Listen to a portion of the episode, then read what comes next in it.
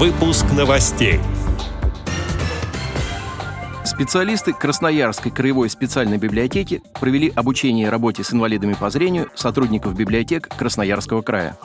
Коллектив санатория ВОЗ «Солнечный берег» занесен на аллею трудовой славы города-курорта Геленджик. Члены Белгородской региональной организации ВОЗ провели субботник, приуроченный ко Дню Победы. Теперь об этом подробнее. Студия Антон Агишев. Здравствуйте. Здравствуйте. Накануне Дня Победы активисты Белгородской региональной организации ВОЗ совместно с членами и сторонниками партии «Единая Россия» провели субботник, в ходе которого привели в порядок памятник в селе Красный Острожек Яковлевского городского округа. Убрать сухую листву и мусор, обновить краску на памятниках, посвященных героям Великой Отечественной войны, для активистов это не просто работа, а дань памяти павшим воинам. Заведующая Домом культуры села Стрелецкая Любовь Масолитина рассказала, что специально собирать никого не пришлось.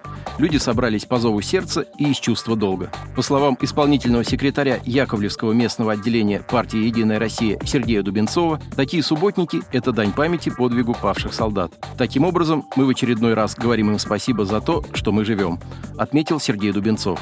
От регионального совета сторонников «Единой России» всех участников субботника поблагодарил председатель Белгородской региональной организации ВОЗ Анатолий Ковалев.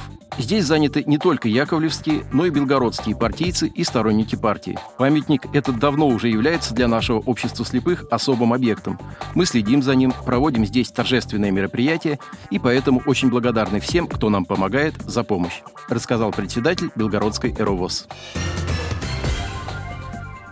Заместитель главы города Геленджик Марина Рыбалкина и председатель городской думы Михаил Дмитриев вручили генеральному директору санатория ВОЗ «Солнечный берег» Владимиру Момоту свидетельство о занесении на аллею трудовой славы города коллектива этого лечебно-профилактического учреждения Всероссийского общества слепых. Санаторий попадает на аллею трудовой славы уже второй раз. Таким образом, был отмечен значительный вклад руководства и коллектива санатория «Солнечный берег» в дело лечения и реабилитации людей с нарушением зрения, а также лиц, имеющих другие заболевания.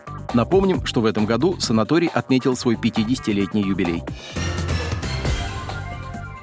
Недавно сотрудники Красноярской краевой специальной библиотеки провели информационно-методический практикум «Особенности обслуживания инвалидов по зрению» для библиотекарей Манского района Красноярского края. Мероприятие состоялось в Шалинской центральной библиотеке.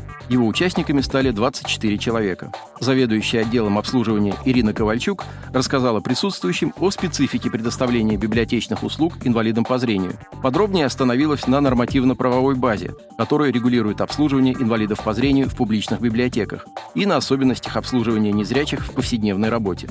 Далее коллегам было предложено практическое занятие, в ходе которого библиотекари, надев на глаза светонепроницаемую повязку, с помощью тактильных ощущений попытались определить изображение на рельефно-графических пособиях и иллюстрации в тактильной книге.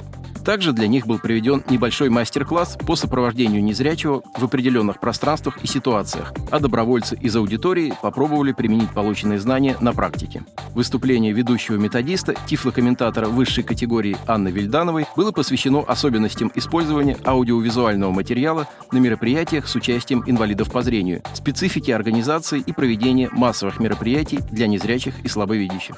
На примере цветной репродукции картины Василия Сурикова «Портрет Натальи Федоровны Матвеевой» она рассказала о тифлокомментировании и нюансах его применения на мероприятиях, где присутствуют инвалиды по зрению.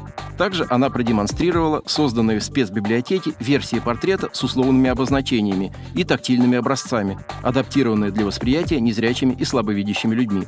Во время практической части библиотекари практиковались в создании тифлокомментариев к предложенному видеоролику. Отдел новостей «Радиовоз» приглашает к сотрудничеству региональной организации. Наш адрес – новости собака радиовоз.ру. О новостях вам рассказал Антон Агишев. До встречи на «Радиовоз».